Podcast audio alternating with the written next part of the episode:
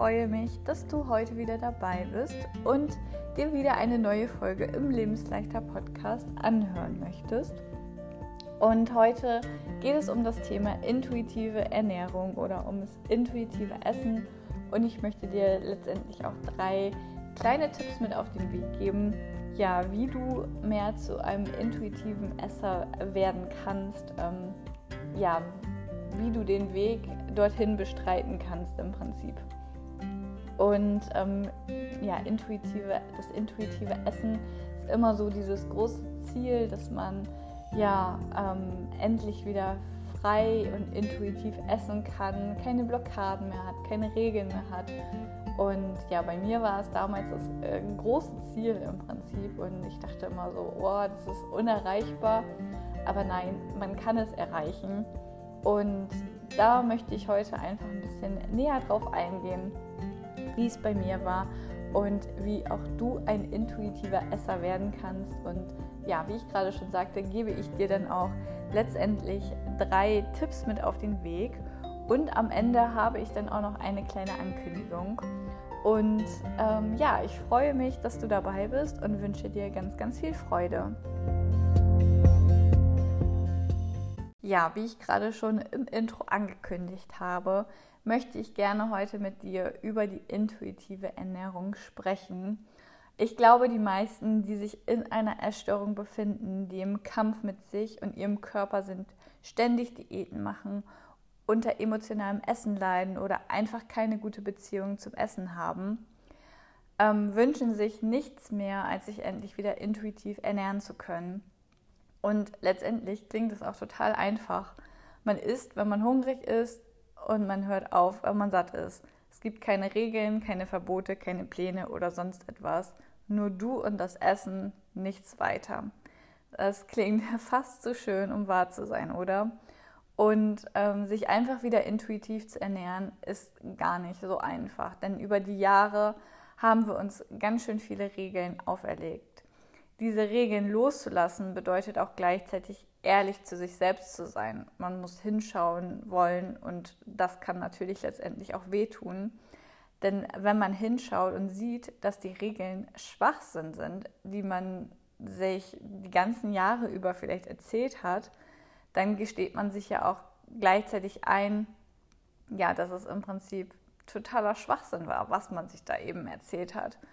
Und die meisten wollen nicht hinschauen und versperren sich dagegen. Und ja, wenn man das natürlich macht, dann muss man sich mit sich selbst konfrontieren und sich mit den Dingen auseinandersetzen. Und das kann natürlich echt wehtun. Und ja, aber ich verspreche dir, dass es danach besser wird, dass die Schmerzen weniger werden. Aber wenn du das dir nicht eingestehst, dann wird es natürlich auch sehr schwer, dass es überhaupt besser werden kann dass du überhaupt zu einer intuitiven Ernährung zurückgelangst. Ähm, ich sage zurückgelangen, weil wir als Baby nämlich alle schon intuitiv gelebt haben. Wir haben sowohl intuitiv uns bewegt als auch intuitiv gegessen. Deswegen habe ich das Wort gelebt gesagt. Wir haben geschlafen, wenn wir müde waren. Wir haben uns bewegt, wenn wir ähm, das Gefühl hatten, wir, möchten, wir müssen uns bewegen. Wir haben gegessen, wenn wir hungrig waren. Und ja, wir haben aufgehört, als wir satt waren. Und nur leider wird uns das ziemlich schnell abtrainiert. Und ja, letztendlich wollen wir da wieder hin zurückkommen, wo wir eigentlich schon mal waren. Eigentlich ist es total verrückt, oder? Und ähm, wir können im Prinzip ganz viel von Babys lernen. Sie leben nämlich total im Hier und Jetzt. Und wenn sie mal quengeln oder weinen, ist es aber auch genauso gut wieder ganz schnell vergessen. Und das liegt übrigens auch da so ein bisschen dran. Wusstet ihr, dass ein Gedanke nur 90 Sekunden präsent sein kann? Den Rest, den wir daraus machen, den beziehen wir aus unserer Vergangenheit und aus unseren Erfahrungen. Und ja, jetzt bin ich zwar ein bisschen abgeschwiffen, aber daran sieht man das auch so bei Babys. Die haben noch gar nicht so diese Erfahrung und ähm, ja, für, also die quengeln dann mal kurz und dann bekommen sie das und dann ist aber auch alles wieder vergessen. Also die bleiben da nicht in diesem Moment drin und sagen, boah, das ist jetzt aber wirklich richtig scheiße. ähm, da bleibe ich jetzt drinne, weil das war damals ja auch schon so. Nee, ähm, das war da doof, dann haben sie das bekommen und dann ist alles wieder easy. Und ähm, wir als Erwachsene machen da mal sehr viel daraus, wenn man bedenkt, okay, ein Gedanke kann eigentlich nur 90 Sekunden maximal bleiben. Und wenn wir ganz, ganz viel aus der Vergangenheit holen, dann ähm, ja, bleibt dieser Gedanke halt auch sehr, sehr präsent und ähm, ist da sehr aktiv, sage ich jetzt mal. Und ja, wir können ähm, uns ein großes Beispiel an die Babys nehmen und im Prinzip ist es auch total traurig, dass uns das so abtrainiert wird, dass wir das so verlernen. Dass, ähm, ja, man sagt ja auch immer, ähm, ja, wenn das Baby dann einem signalisiert, es möchte nichts mehr essen, es ist satt, dass man das jetzt nicht weiter quält, weil wir als Erwachsene, ähm, wir haben eigentlich weniger Ahnung davon als das Baby, weil das Baby ganz genau spürt, was es jetzt braucht und was nicht.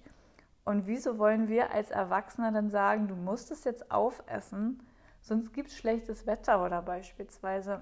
Das ist totaler Schwachsinn. Und da fangen dann so die ersten Prägungen an, ähm, dass man dann solche Sachen sagt, du isst es erst auf, dann darfst du aufstehen. Wenn du das jetzt nicht auf isst, dann ähm, ja, regnet es.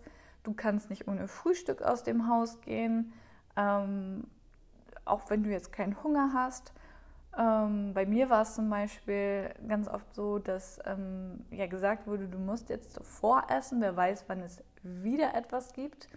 Und ich konnte dieses Voressen einfach nicht so gut, weil ich auch eher dieser Typ bin, der mehrere kleinere Mahlzeiten über Tag isst. Das war schon früher so. Ich kann nicht diese eine große Mahlzeit am Tag essen und dann bin ich den ganzen Tag satt und alles äh, supi. Ähm, ich bin eher so der Typ, der das ähm, voll feiert und auch gerne mag, so über den Tag ähm, ganz viele Kleinigkeiten zu essen. Das war früher schon als Kind so und ähm, so bin ich jetzt im Prinzip auch noch. Und ich konnte dieses Voressen, konnte ich einfach nicht. Und ich habe mich einfach dann so, ja, täglich, wenn ich das, ähm, oder wenn einem gesagt wurde, okay, du musst das jetzt machen, dann habe ich mich einfach den ganzen Tag gequält, weil es sich einfach nicht schön für mich angefühlt hat. Ja, weil ich einfach so nicht bin oder war und ja, ich bin auch immer noch nicht so, aber es fühlt sich einfach nicht richtig an. Und ähm, warum soll ich ja mich da quälen, wenn ich etwas äh, überhaupt gar nicht bin, wenn ich etwas nicht mag. Und da muss auch jeder so seinen eigenen Weg für sich finden. Aber natürlich hatte ich diesen Gedanken, ähm, dass ich voressen muss, dass ich nicht so viele Kleinigkeiten über den Tag essen darf. Natürlich hat mich das auch blockiert und gehemmt, weil ich dachte, okay, ich muss morgens jetzt mega viel frühstücken, wenn ich wusste, ich bin jetzt erstmal unterwegs. Und ähm, weil ich dachte, das macht man so und dass ich falsch bin. Aber nein, du darfst auf deine Intuition hören. Du darfst ähm, ja das machen, was dir entspricht. Du musst dann natürlich auch ehrlich zu dir sein. Ähm, zum Beispiel, wenn du sagst, ja, ich bin jetzt nicht so der Frühstücksmensch. Bist du wirklich nicht der Frühstücksmensch? Oder ist es deine Essstörung, die dir sagt, Frühstück lieber nichts? Ähm, da muss man gerade am Anfang so ein bisschen unterscheiden können. Ähm, okay, bin ich das jetzt wirklich oder ist es meine Essstörung? Ähm, da muss man sich einfach ähm, ja, besser kennenlernen und da dann auch ehrlich zu sich sein und das auch herausfinden, wer spricht da jetzt gerade, wer hat diesen Redeanteil sozusagen.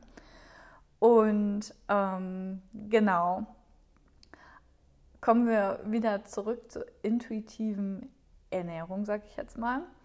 Und ähm, letztendlich hätte ich auch niemals gedacht, dass es wieder möglich ist, dass ich mich wieder intuitiv ernähren kann.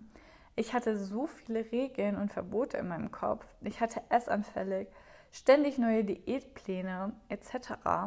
Und mein Leben an sich war auch alles andere als intuitiv. Ich hatte kein Hungergefühl, ich hatte auch kein Sättigungsgefühl mehr. Ich orientierte mich eher daran, was andere aßen, welche Mengen andere aßen. Wenn die anderen aufgehört haben, habe ich auch aufgehört. Wenn die anderen keinen Nachtisch genommen haben, habe ich auch keinen Nachtisch genommen. Und ich hatte einfach den kompletten Bezug zu mir und meinem Körper verloren. Und ja, aber ist es nicht auch irgendwo verständlich, wenn man allen anderen mehr vertraut als sich und seinem Körper, dann ist das doch klar, dass man sich nicht mehr auf seine Intuition verlassen kann oder auch Angst hat, äh, sich darauf zu verlassen. Und ähm, folgende Dinge möchte ich jetzt gleich einmal aufzählen, die ich zugelassen habe, die mich und mein Leben bestimmt haben, die mich auch von meiner Intuition ähm, abgehalten haben, also die mich davon abgehalten haben, mich und meine Intuition wieder zu verstehen. Es war einmal die Körperwaage, die Küchenwaage, meine Tracking-App und immer wieder neue Ernährungspläne. Und ja, die haben im Prinzip mein Leben bestimmt und an denen habe ich mich orientiert. Die gaben mir die vermeintliche Kontrolle, ähm, aber dadurch hatte ich auch den kompletten Bezug zu mir verloren. Und ja, frag dich das gerade auch einmal. Wie sieht es eigentlich gerade bei dir aus? Lässt du die Dinge auch in deinem Leben zu? Sind es auch die Dinge, ja, die dein Leben bestimmen und ist es nicht deine Intuition? Oder ist es vielleicht nur die Tracking-App? Wie sieht das bei dir aus? Und ähm, natürlich weiß ich auch, dass es nicht einfach ist, das Ganze loszulassen. Es gibt ja auch den radikalen Typ und den Typen, der das dann langsamer macht. Und hier ist mir auch nochmal ganz wichtig zu sagen, dass jeder für sich seine Methode auch finden sollte. Jeder ist da anders. Man sollte sich nicht nach anderen richten. Ich bin beispielsweise, wie ich schon oft sagte, der radikale Typ. Ich äh, muss die Dinge ein für alle Mal aus meinem Leben streichen und für mich wäre das überhaupt nichts, das Ganze Schritt für Schritt zu machen. Aber für manche andere wäre meine Variante halt nichts. Und das ist völlig okay. Wir sind alle unterschiedlich und dann ist es auch okay, unterschiedliche Varianten zu haben. Und ja, generell ist es natürlich auch so, dass das Essen nur ein Symptom ist. Die Gründe, warum du ähm, nicht glücklich bist, liegen da viel, viel tiefer. Und es ist auch ähm, ja, wichtig, genau dahin zu schauen. Denn wenn du nämlich anfängst loszugehen, vielleicht mal einen Tag auf die Waage verzichtest, dann sind es diese Momente, in denen deine Blockaden auch zum Vorschein kommen.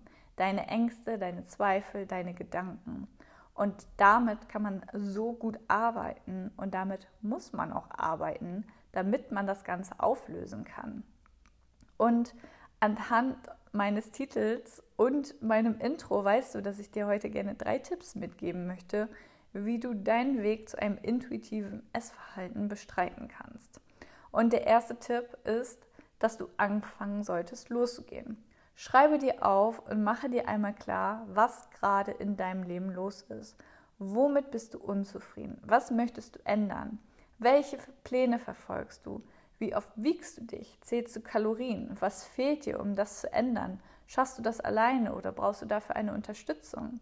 Sei ehrlich zu dir und schaue hin. Es darf wehtun, es darf dir auch mal nicht so gut gehen. Das geht vorüber, aber genau diese Zeit brauchst du, damit du eine Chance auf echte Heilung hast. Der zweite Tipp ist, wenn du Kalorien zählst, dich wiegst etc., dann versuche, falls du nicht der radikale Typ bist, einen Tag in der Woche mal auf die Waage zu verzichten ähm, oder einen Tag mal nicht die Kalorien zu zählen. Beobachte deine Gedanken. Wie geht es dir an den Tagen? Was hat sich geändert? Wovor hast du Angst? Welche Zweifel kommen hoch? Arbeite mit diesen Gedanken und ähm, versuche auch Antworten darauf zu finden. Der dritte Tipp ist, schaue, wie du dir auf deinem Weg Hilfe holen kannst. Oft sind ähm, die Sachen so verstrickt, dass es sehr schwer sein kann, da alleine durchzusteigen. Zudem ist es total hilfreich, wenn man jemanden seine Sorgen erzählen kann, wenn der andere sich mit den Themen auskennt, dann wird er auch an deiner Seite sein, dich motivieren etc. Und ja, vielleicht hast du jetzt äh, typische Tipps erwartet, die sich direkt auf das Essen beziehen. Aber genau den Fehler darf man nicht machen. Man darf sich nicht direkt mit dem Essen beschäftigen. Man muss genau hinschauen. Und du kannst keine intuitive Ernährung bekommen, beziehungsweise ein intuitives Leben, wenn du dich noch an Plänen etc. hältst oder du gar nicht weißt, was eigentlich genau los ist. deine Blockaden, die dann hochkommen, die müssen bearbeitet werden.